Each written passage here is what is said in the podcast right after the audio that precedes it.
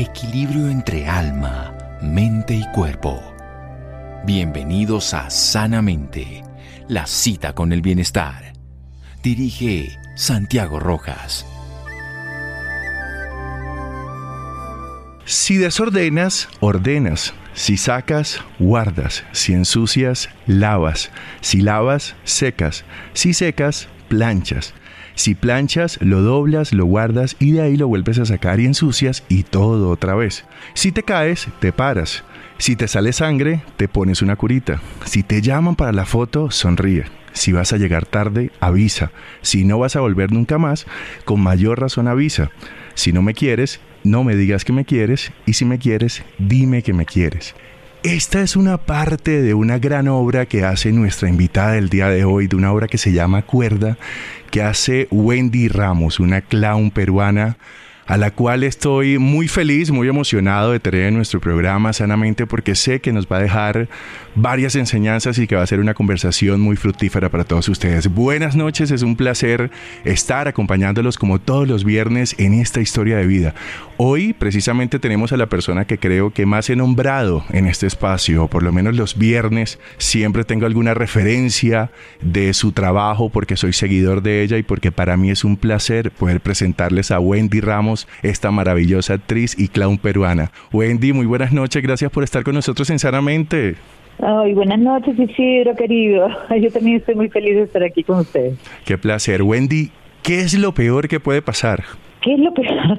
que encuentres lo que estás buscando. Esa es una frase que, que salió en cuerda. En cuerda lo que pasa es que ese espectáculo, no sé si alguno de ustedes lo haya escuchado, lo haya visto. Yo sí, yo sí. Sí, sí, yo sé que tú sí. Este, pero fue un proceso súper inconsciente, entonces como no salió de mi cabeza, o sea, no estaba escrito, no fue un guion que luego interpreté, sino que yo iba haciendo, iba haciendo y, y de pronto salía algo y era como, uy, eso, eso queda, entonces iba quedando. De hecho, yo lo he escrito después que ya tenía como seis años de temporada y ahí recién le pasaba papel. Entonces, hay muchas cosas que yo decía y que después decía, ¡Oh, wow, ¿qué estoy diciendo? Como todo eso que le diste al comienzo, ¿no? O sea, si, si no me quieres, no me digas si me quieres. Y si me quieres, dime que me quieres. Entonces, todo eso como yo iba diciendo, diciendo, diciendo, y después recién me daba cuenta de lo que había dicho y era, oh. y así hay muchas cosas en cuerda que están como que salieron del inconsciente, ¿no? Wendy, pero ¿no da miedo eso de descubrirse a uno mismo? O en su caso, digamos, este unipersonal que es cuerda, que además tenía tantas cosas personales, esta, eh, tenía tantas cosas muy suyas, cuando uno se descubre a uno mismo, no da como ese miedito de, uy, es que quizás no soy tan feliz como yo finjo que soy, quizás tengo una personalidad que no es tan chévere como digo que soy, ¿no da miedito eso o cómo aceptarlo? Lo que pasa es que, que, o sea, si tú quieres ser más feliz, el, para mí el camino es ese, o sea, encontrarte con todas esas cosas, porque si tú no te encuentras con esas cosas, ¿cómo las cambias? O sea, si mm. tú no aceptas lo que eres y no encuentras esas cosas que a los demás no le gustan y que a ti tampoco te gustan de ti, porque puede que haya cosas que a los demás no le gusten, pero a ti sí, ¿no? Pero de pronto descubrir, oye, no, esto no me gusta de mí, o me siento incómodo en estas situaciones, porque entonces para mí buscar ese autodescubrimiento es la única manera de mejorar porque has visto que gente que no acepta que tú le dices, oye, tú tal cosa, no, no, lo que pasa es que, lo que pasa es que, y se excusan y no lo aceptan, y mientras no lo aceptes no lo puedes cambiar. Entonces la única manera de crecer es eso, es enfrentarte a esas cosas. Entonces, como tengo tanta experiencia haciendo eso, de encontrarme, pelearme con eso y decir, no, yo no soy, y defenderme, que lo he hecho por mucho tiempo, pero luego después paraba y decía, a ver, vamos a, a ver con calma, no después de pelearme y renegar y decir, no, pero tú también tal cosa, paraba y decía, wow, sí, eso que me ha dicho tiene razón hmm. y no me gusta. Entonces ahí recién puedo empezar a cambiarlo. Pero mientras uno no acepte lo que es, mm, ¿cómo lo cambias? Claro. Wendy, puede pasar en ese proceso, y se lo digo porque a mí también me ocurrió, que nos damos cuenta que hacemos cosas que realmente no nos gustan, ¿no? De que quizás la pareja, quizás mi amigo, quizás, por ejemplo, a mí no me gustan los planes de caminar en la naturaleza me disculparán las personas que nos están escuchando y que les encanta el senderismo. A mí no me gusta, pero me di cuenta que durante muchos años lo hice porque a mis amigos les gustaba, ¿no? Y cuando se empieza como a romper eso de ya no voy a hacer esto, quizás como que se entra en conflicto con las personas que estamos alrededor.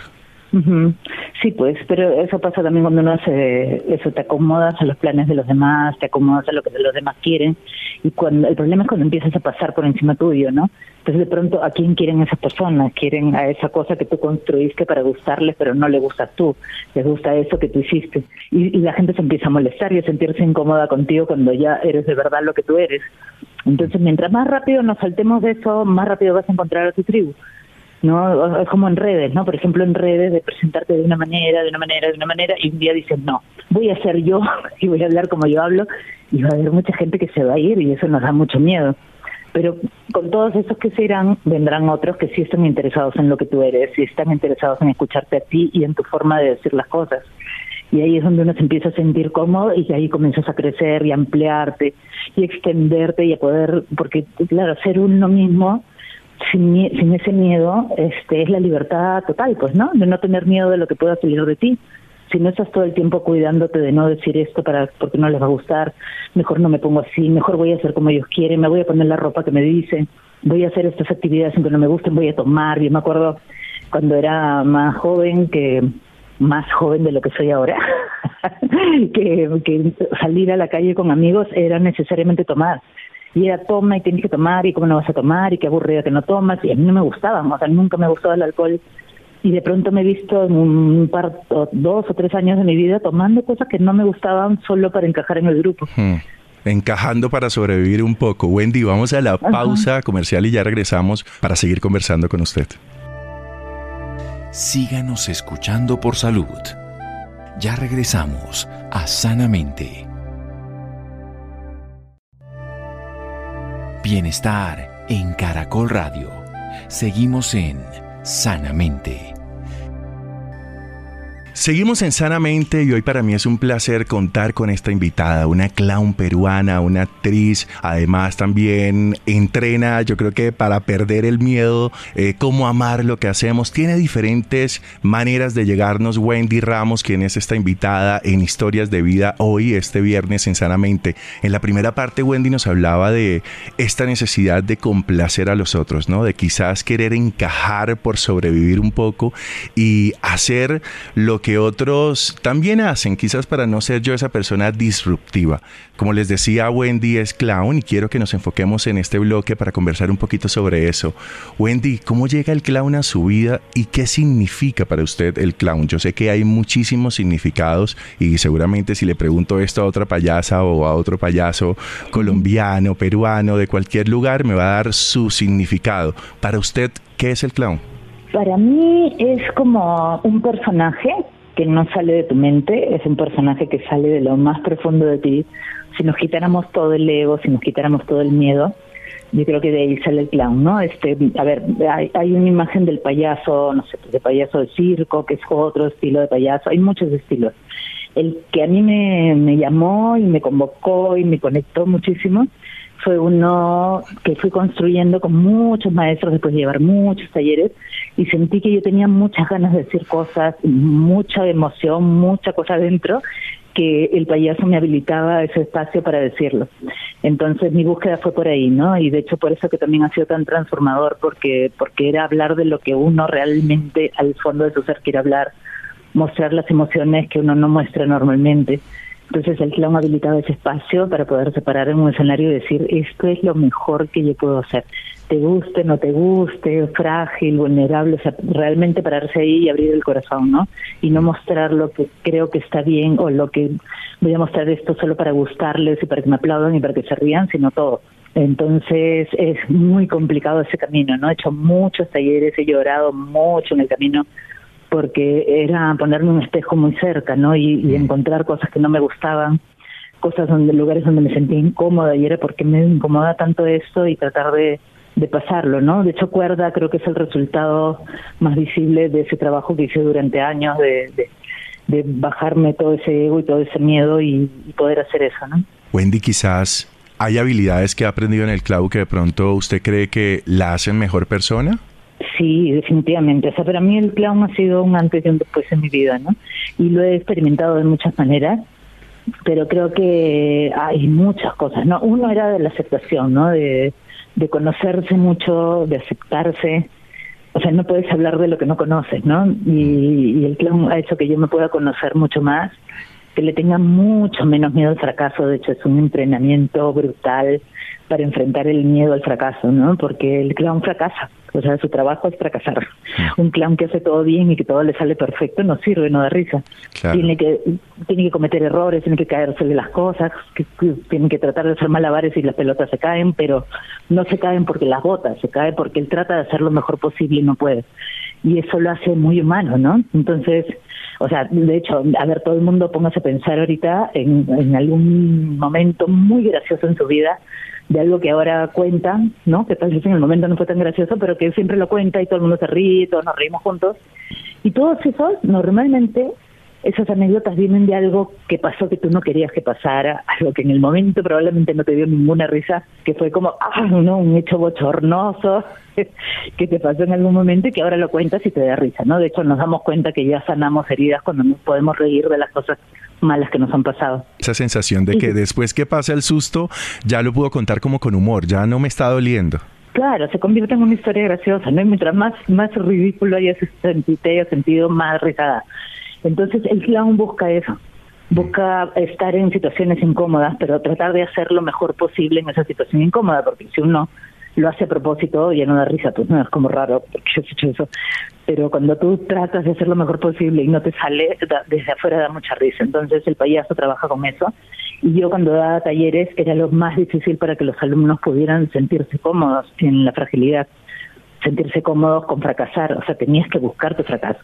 Yo no sé caminar con zapatos de taco, y entonces, si yo me pongo zapatos de taco, me estoy dando la oportunidad maravillosa de brillar en el escenario porque va a ser un problema para mí poder mantenerme en equilibrio, ¿no? Y tratar de hacer lo mejor posible y que la, como no como entrar en una fiesta y que todo el mundo crea que yo camino perfecto en tacos y se nota que no entonces se vuelve una situación ridícula no creo que el, el ridículo entendido como cuando tú tratas de ser algo que no eres ¿no? Que tratamos de parecer algo que en realidad no somos y cuando se te nota que no eres eso, ahí nos sentimos ridículos, ¿no? no nos ampallaron, se dice acá los descubrieron, ¿no? Quedamos expuestos de alguna manera. Wendy, usted habla de que el payaso de alguna forma lo que hace es como ese fracaso, ¿no? Fracasar, un clown tiene que fracasar, pero en una sociedad en que nos enseñan a competir, en que tenemos ese, no sé si pasa eso en Perú, pero en Colombia tenemos una frase de tienes que ser alguien en la vida, tienes que estudiar, tienes que esto, y siempre nos estamos como midiendo con el otro, o quizás a veces sin querer nuestros papás nos invitan a esa competencia, de alguna forma hacer algo como el clown no me suena a mí bastante disruptivo. ¿Usted lo ve de la misma manera? Yo creo que sí, ¿no? Porque el clown lo que hace es acercarte a lo que tú eres realmente y a darte cuenta, mira, el clown cuando se para en el escenario, es uno de sus múltiples trabajos es hacerle saber al público lo que él siente. Entonces, si, no sé, pues aparece una araña en el escenario y se asusta, va a ver la araña, se va a asustar con el público, lo va a mirar al público para mostrarle el susto que tiene. Si ve a alguien al público y se enamora, va a mirar a todos los demás del público con cara de, oh, me enamoré de esto, ¿no? Entonces siempre le está comentando a la gente qué es lo que siente. Eso hay que entrenarlo porque nunca hacemos eso, o sea, no, no es que ves algo y te gusta y miras a toda la gente que está en la calle para que vean cuánto te gusta, no lo hacemos. Entonces hay un entrenamiento para que aprendas a hacer eso, ¿no? Miro la cosa, qué cosa siento, le muestro al público. Y tanto hacer eso, porque eso lo tienes que entrenar y entrenar y entrenar técnicamente, que comienzas a hacerlo en tu vida sin querer, ¿no? Porque ya lo tienes incorporado en el cuerpo. Entonces, cuando llegas a un sitio y te sientes incómodo, ya no puedes ignorar que te sientes incómodo.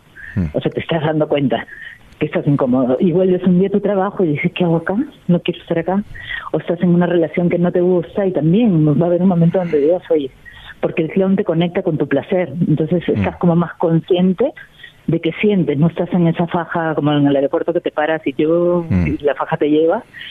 No, entonces eso hace que puedas como distinguir tu vida de la vida de los demás, qué es lo que yo quiero realmente, porque hay el sueño no de ser gerente de una empresa como si eso fuera lo mejor que le puede pasar a alguien y de hecho los padres animan a sus hijos a que no que sigan ese camino, que escojan la carrera que más dinero les va a dar, que estudien lo que su papá estudió para querer el negocio o lo que fuera sin pensar mucho en qué es lo que el otro le va a hacer feliz, en qué va a poder triunfar. Eh, tal vez porque hace muchos años no había pues esta especificidad en las carreras que hay ahora, ¿no? Ahora un chico puede dedicarse a crear juegos, videojuegos y hacerse millonario con eso. ¿no? Si es bueno. Entonces, si es algo que te gusta, si es tu elemento, si lo tienes ya en el cuerpo, si naciste con eso, imagínate a dónde puedes llegar si, si lo estudias y si lo tomas seriamente, ¿no? Wendy, ahorita usted decía que también para usted ser clown es quitarse el ego, quitarse lo que soy, de alguna forma como, como quitar lo que se ha construido a lo largo de los años y uno pensaría que, que, que, ser clown es como me pongo la nariz, me pongo eh, tal eh, zapato, quizás como desde los colores y cree uno que es como ponerse, ponerse, al quitarse cosas que hacen parte de la personalidad de uno, como el ego, eh, como la profesión que yo tenga fuera del clown, si hago otra cosa además del clown, ¿nos hace como igualarnos? Por supuesto, o sea, eso pasaba muchísimo en los talleres, ¿no? O sea, de pronto todo el mundo era era lo que era, nada más, ¿no? no, no porque ellos casi ni preguntaba qué cosas hacían, cuántos años tienes, qué, o sea, la vida que tenían afuera de Bola Roja, o sea, no, no, no tenía nada que ver con el curso. Entonces nos conocíamos en lo más profundo, nos conocíamos en el ridículo, en el fracaso, en la fragilidad, y eso era increíble, ¿no? Porque se desarrollaban otro tipo de amistades. O sea, de hecho, Bola Roja cerró hace, o en el 2016 y mucha gente de Bola Roja, inclusive de los primeros grupos del 2001, o sea, siguen siendo amigos muy amigos, o sea, amistades súper fuertes, lazos este, indestructibles porque se conocieron así, ¿no? Este, como personas nada más. Yo tengo alumnos que adoro y no tengo ni idea qué cosa trabajan, porque los quiero por lo que son, por ellos mismos y no, no por otra cosa, ¿no? Pero no da miedo dejar algo que funciona, Wendy? Porque Bola Roja, cuando digamos que usted lo deja en el 2016, me imagino que le estaba yendo muy bien. Sí, estaban en uno de sus mejores momentos. en cuerda yo digo, hay un momento que digo, yo me casé cinco veces y me divorcié cinco veces, porque yo todo lo que empiezo lo termino. Y me parece súper sano para alguien que tiene un espíritu como el mío, porque yo me aburro de las cosas, no me aburro tan rápido de las cosas, o sea, les doy su tiempo, pero sí a veces siento que necesito más. Y no porque esté bien y que todo el mundo le guste y que esté funcionando y que esté como tú quieras, pero si yo siento que necesito más y que puedo dar más y que ya aprendí lo que necesitaba para dar el siguiente paso, ah, yo lo doy, ¿no? Con lágrimas. O sea, cuando se regó la roja, no sé cómo lloraba por eso pero yo sentía que, que, ni siquiera tenía algo seguro, pero la sensación era, con todo esto que tengo ahora, puedo hacer mucho más. Y lo que yo hacía con 20 alumnos en la clase, me decían, no sé cómo, pero yo siento que puedo llegar mucho más lejos a mucha más gente. Y eso fue lo que pasó, ¿no? O sea, de pronto apareció la oportunidad de escribir mi primer libro, mi primer curso en línea, hice mi primera charla TEDx, este, y así fueron apareciendo como oportunidades. Y ahora, claro, ahora tengo videos así que no sé que lo han visto 10 millones de personas, tengo como 3 millones de seguidores en redes, entonces siento eso, ¿no? Mi libro también, acabo de escribir un libro que se llama Mi fiesta es mía, que a propósito en Colombia lo pueden encontrar en buscalibre.com. Este, y ese libro ah, salió el 11 de noviembre y para fin de año, en menos de dos meses, se convirtió en el libro más vendido en Perú del 2022, que es una locura, pues entonces es como, wow, o sea, sí siento esa expansión, ¿no? De poder llegar más lejos para contar mi experiencia y las cosas que he aprendido en mi vida. Wendy, vamos a la pausa nuevamente y ya regresamos para seguir conversando con usted aquí en Sanamente. Síganos escuchando por salud. Ya regresamos a Sanamente. Bienestar en Caracol Radio. Seguimos en Sanamente. Seguimos en Sanamente hoy que hemos hablado de la importancia de soltar, pero también de vivir las emociones a través del clown. Bueno, tenemos una invitada maravillosa que nos está hablando de diferentes temas. Ella en el bloque anterior nos hablaba de uno de sus libros, de eh, Mi fiesta es mía, un libro que acaba de salir recientemente y que habla, quizás parte un poco, Wendy, no sé si estoy mal, de esa charla que dio en el BVA donde termina con esa frase de que la fiesta es suya y no de los invitados y cuenta una experiencia un poco, no sé si de pronto quisiera compartirla con nuestros oyentes a esta hora.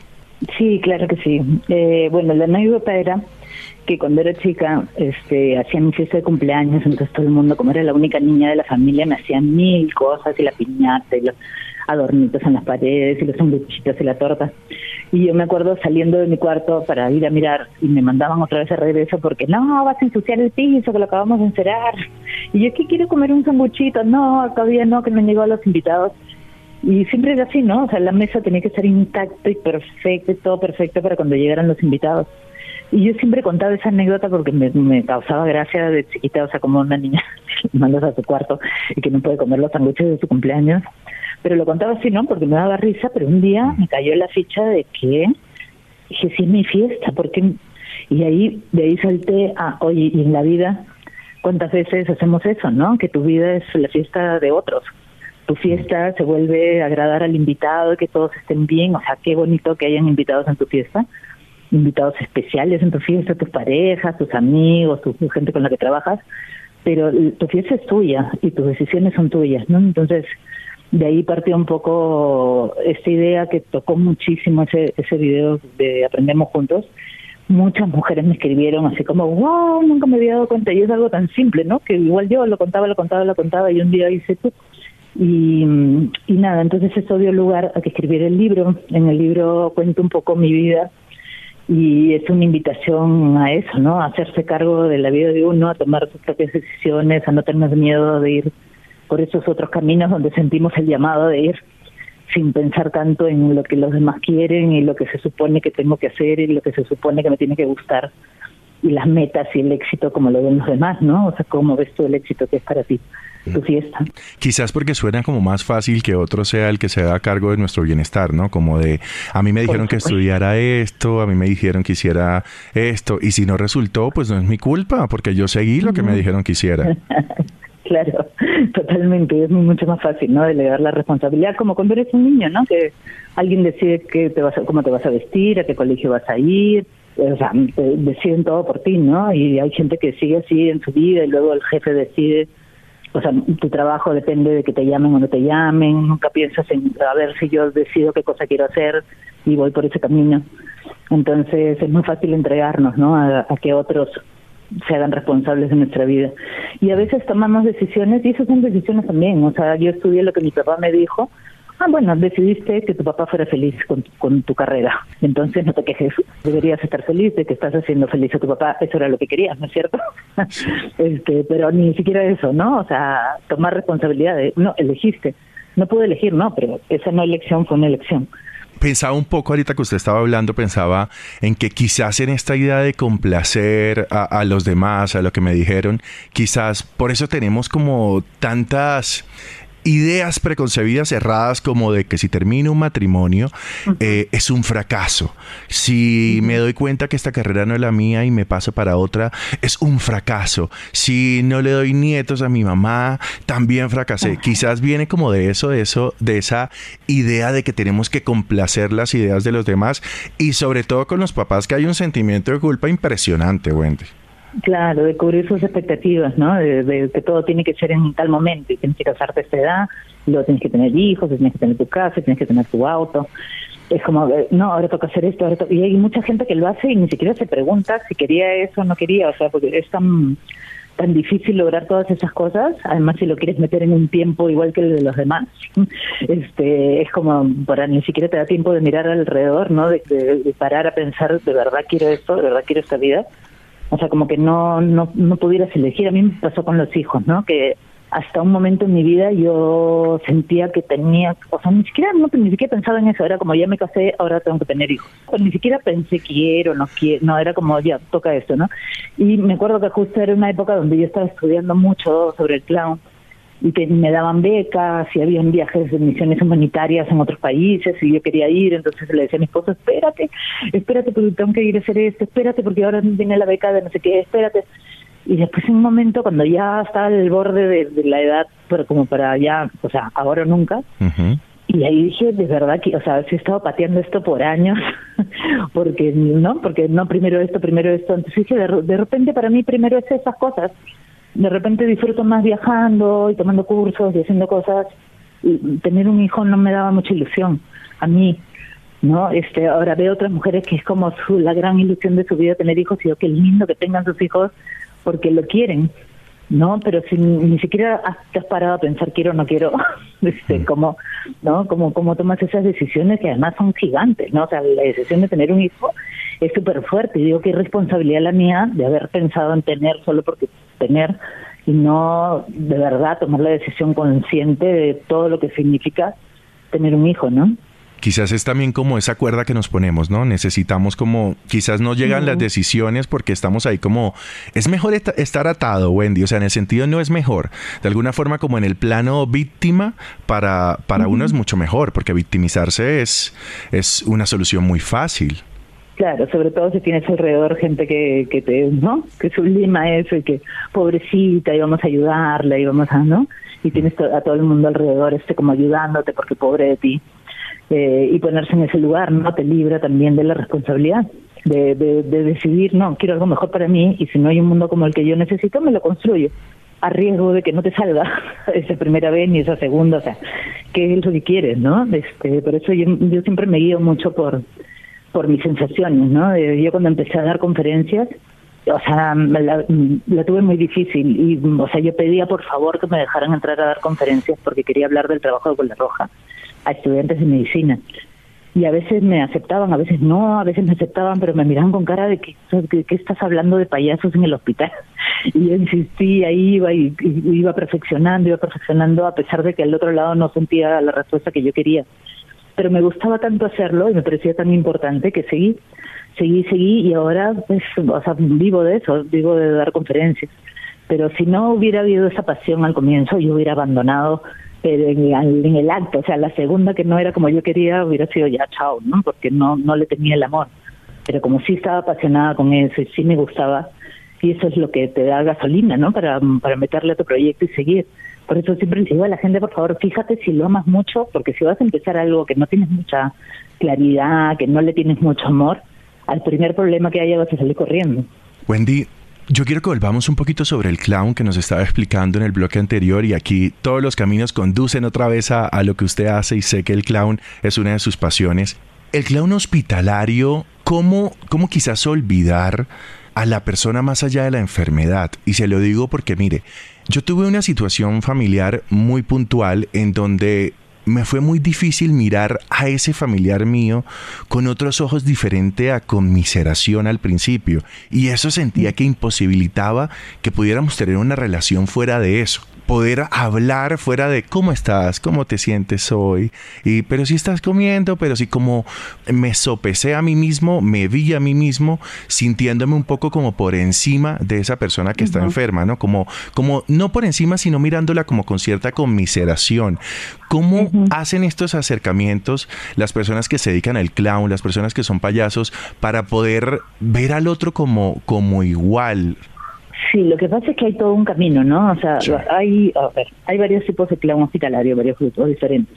Hay unos que están basados más en el voluntariado, ¿no? De, personas buenas que quieren ir a divertir un poco a los pacientes. Ese es un, estilo de clown hospitalario. En mi caso, como yo soy payasa, o sea, mi, mi trabajo, mi profesión, lo vengo estudiando hace más de 30 años, o sea, para mí era más sobre el cómo el clown entra en el hospital, ¿no? Desde un lado creativo, desde un lado emocional súper fuerte, o sea, todo el trabajo que hemos hecho nosotros para soltar todas esas cosas, para soltar tu profesión y lo que haces y lo que tienes y tu carro y tu, plata y tus seguidores y tu todo y quedar solamente en lo que tú eres, ¿no? Entonces cuando logras de verdad hacer eso, que como te digo, no es que me ponga la nariz y ya estoy en el estado, es todo un trabajo de, de a veces años que hay que hacer. Entonces cuando logras estar en ese estado donde tú eres solamente tú y no eres nada más, cuando ves a la otra persona la ves igual. Porque como tú no estás en ningún peldaño de la escalera, tú no estás ni arriba, no estás abajo, no estás, estás igual que el otro porque el otro también es el otro y no es nada más. Que eso no está por debajo porque está enfermo. Y si es un enfermo famoso, millonario, tampoco está arriba. O sea, es como, es igual que tú porque solo está la persona. Entonces, cuando hay esa tranquilidad de que tú no estás cargando con nada, lo puedes ver, ver al otro sí también y puedes lograr ver adentro pero es un trabajo, o sea, no, no es que voy y me voy a hacer la que... Y es bien, es bien loco, y es bien, a, mí, por ejemplo, se me hace difícil hacerlo cuando no estoy en estado. O sea, cuando visito a veces a pacientes así, a mí también me cuesta, o sea, de verdad mirarlos, ¿no? Es, sin, sin sentir que tengo que hacer algo, que tengo que decir algo, que tengo que arreglar, este, ¿no? Salvar, curar, o sea, como solo estoy acá, no solo estoy acá para ti y te miro a ti, ¿no? A mi amigo, el que está ahí adentro. Es que se sale esa superioridad, Wendy, se sale de ese deseo de qué puedo hacer por ella. Quizás a veces no hay nada que hacer, solamente estar ahí o solamente tener una conversación fuera de lo que está ocurriendo. Wendy, vamos nuevamente a la pausa comercial y ya regresamos para nuestro último bloque para seguir conversando con usted y en esta parte quiero que hablemos de las etiquetas de la libertad. Ya regresamos aquí en Sanamente. Síganos escuchando por salud. Ya regresamos a Sanamente. Bienestar en Caracol Radio. Seguimos en Sanamente. Seguimos en Sanamente hoy que hemos hablado de muchísimas cosas con nuestra querida invitada Wendy Ramos, una clown peruana, actriz que nos ha dejado el día de hoy muchas enseñanzas en esta eh, fructífera conversación que hemos tenido. Wendy es autora de dos libros, Diario de una vaca descarriada y Mi fiesta es mía. Además ha dirigido y ha creado diferentes conferencias como Amar lo que haces. Wendy, ¿todavía se considera una vaca descarriada? Siempre. De acá la luna, vaca descarriada toda la vida. De hecho, eh, fue una amiga argentina que su familia quería ganado y entonces siempre comparaba las cosas con la como la vaca no sé qué, ah, como cuando el ganado no tal. Y un día no sé qué cosa fue lo que hice y me dijo, ay, eres una vaca descarriada. Y yo le miré y me dice, sí, porque la vaca descarriada nunca quiere ir con la manada, siempre se quiere ir por otro lado, a ver otras cosas, a hacer otras cosas, y, nosotros así como tratando de ordenarlas a todas en un sitio y ella se va por otro lado. Y no me acuerdo por qué, no me acuerdo qué hice yo para que me dijera eso, pero me sonó tan bonita la vaca descarriada que lo recordé y luego cuando abrí mis redes, cuando abrí Twitter, me puse vaca descarriada, de ahí mi Instagram al comienzo se llamaba también así vaca descarriada y lo comencé a usar y bueno, por eso salió también el nombre del libro. Hay una TikTok que usted tiene, Wendy, donde habla sobre un mundo sin etiquetas, eh, en donde habla esta idea de quitarnos las etiquetas, de quitarnos lo que somos. Yo le voy a contar una cosa, a mí lo que más me cuesta en la vida es quitarme las etiquetas. O sea, yo tengo la etiqueta puesta de comunicador, de periodista, eh, de barranquillero, tengo muchísimas. Y a veces cuando, digamos, bueno, uno lo ve en espacios de juegos, en donde los amigos quieren seguir siendo esta persona seria, en donde quizás la gente no se tira suelo, a jugar y soltarse definitivamente. Y a mí a lo largo de la vida eso me ha costado porque yo siento que las etiquetas de alguna forma me han salvado en diferentes ocasiones. Pero siempre voy como poniéndole etiquetas a la gente y algunas veces siento que me he perdido también de, de conocer gente increíble por ponerle una etiqueta que quizás yo no relaciono conmigo, ¿no? ¿Cómo quitarnos las etiquetas para relacionarnos. O sea, ¿y qué tan importante es eso como de, de mirar a los demás como con ojos de niño, como con ojos de alguien nuevo, pero desde esa curiosidad y no desde el prejuicio? Bueno, ahí está la clave, justamente en la curiosidad, ¿no? De sentir curiosidad por el otro. Y creo que lo primero también es como darse cuenta que hacemos eso, ¿no? Porque a veces uno no se da cuenta que, que lo está haciendo. Hay mucha gente así que no, o sea, no, no, no son conscientes de eso, ¿no? Entonces, cuando ya eres consciente de eso, es como, pum, frenar cada vez que sientas como, mm, ya estoy jugando, sin saber, sin conocer, solo porque dijo una palabra, o sea, ya uno cree que sabe la vida del otro y, y lo juzga, ¿no? O porque alguien no se viste como tú, entonces no es como yo o porque no le gusta la música que a ti te gusta, o porque se viste diferente, o porque lo que sea, de su perfil de Facebook y en 30 segundos ya tú decidiste que esa persona es así, así, y así, y así, ¿no? Porque los que ponen fotos de esto son así, así. Y el que trabaja en tal cosa, ¿no? Si es contador, por ejemplo, en mi caso, ¿no? Como comunicador, un contador, como el otro extremo, que voy a hablar con un ingeniero, ¿de qué, vamos a conversar? Seguro que no va al cine de todas maneras no va al cine, de todas maneras no sabe bailar. Entonces, y así nos hacemos ideas, ¿no? Al actriz, actor, ¿no? Ay, seguro es drogadicto. como que ya tiene como ideas así puestas de que tal persona es así, tal persona es así, y nos perdemos gente. Y yo cuando hacía los talleres les prohibía a los alumnos que hablaran de su trabajo, ni que, que estudian, que hacen nada. Y al final del taller, después de siete horas trabajando juntos, recién ahí era permitido que cada uno dijera en qué trabajaba y todo el mundo se sorprendía porque era como, ¿cómo? Oye, la, la que mejor baila resulta que era contadora, los que te habían caído bien, ya te habían caído bien, pues ya no importa que dijeran lo que dijeran porque ya, ya no se podía retroceder, ya está, ya me cayó bien la persona, aunque tal vez si me hubiera dicho esto de comienzo no hubiera tenido tanta apertura con ella. Y ahí nos dábamos cuenta todos de, de eso, ¿no? Que tan rápido juzgamos este, decían que en 30 segundos uno ve a alguien y ya sacó conclusiones, ¿no? De, cómo es esa persona. Como entrar a la película y salirte del cine y decir, ah, bueno, la película trata de esto, de esto, de esto. No. Has visto 30 segundos de la película. ¿Cómo puedes jugarla? Wendy, y pasa mucho en las relaciones, ¿no? Cuando empieza uno a salir con alguien que quizás, ay, es que no es de esta carrera, no, mejor no. O, ay, es que tiene que ser profesional o con posgrado o con tal cosa como, porque si no, no doy la oportunidad, ¿no? Quizás como, como esos prerequisitos que se pone uno, que son etiquetas a la final, que no son las personas. Bueno, ahí no sé, porque también hay, por ejemplo, yo sí tengo claro que uno, así como eliges a alguien con quien quieres trabajar, creo que hay cosas que son negociables y cosas que no. ¿no? Entonces, si quieres, por ejemplo, tú necesitas una pareja que sea muy cariñoso, ¿a qué te metes con alguien que ya te diste cuenta que no es? Entonces, es como tener claro. Me acuerdo una vez tuve una conversación con Pachada, que estábamos hablando con un amigo, y le decía, es que tú tienes que hacer tu lista. Le decía, ¿y yo qué? Sí, tienes que hacer tu lista. Y quiero esto, esto, esto. Porque ¿qué haces entrando con alguien que, que no tiene algo que está tan importante para ti como eso? Necesito alguien cariñoso en mi vida porque yo soy muy cariñosa y quiero, porque si no me siento como no vista, ignorada, qué sé yo. Entonces, ¿por qué aceptas estar con alguien que no es así? Y te pasas la vida pidiéndole que sea como tú necesitas que sea cuando la persona no es así, no es su naturaleza. Entonces se va a sentir forzado a hacer algo que no quiere porque no ama así. Entonces, porque no somos claros en lo que en lo que necesitamos, ¿no? Entonces creo que sí hay cosas que que, que sí tenemos que tener claras, en, esto lo necesito en mi vida, ¿no? Que la persona sea así, así, igual con alguien para trabajar.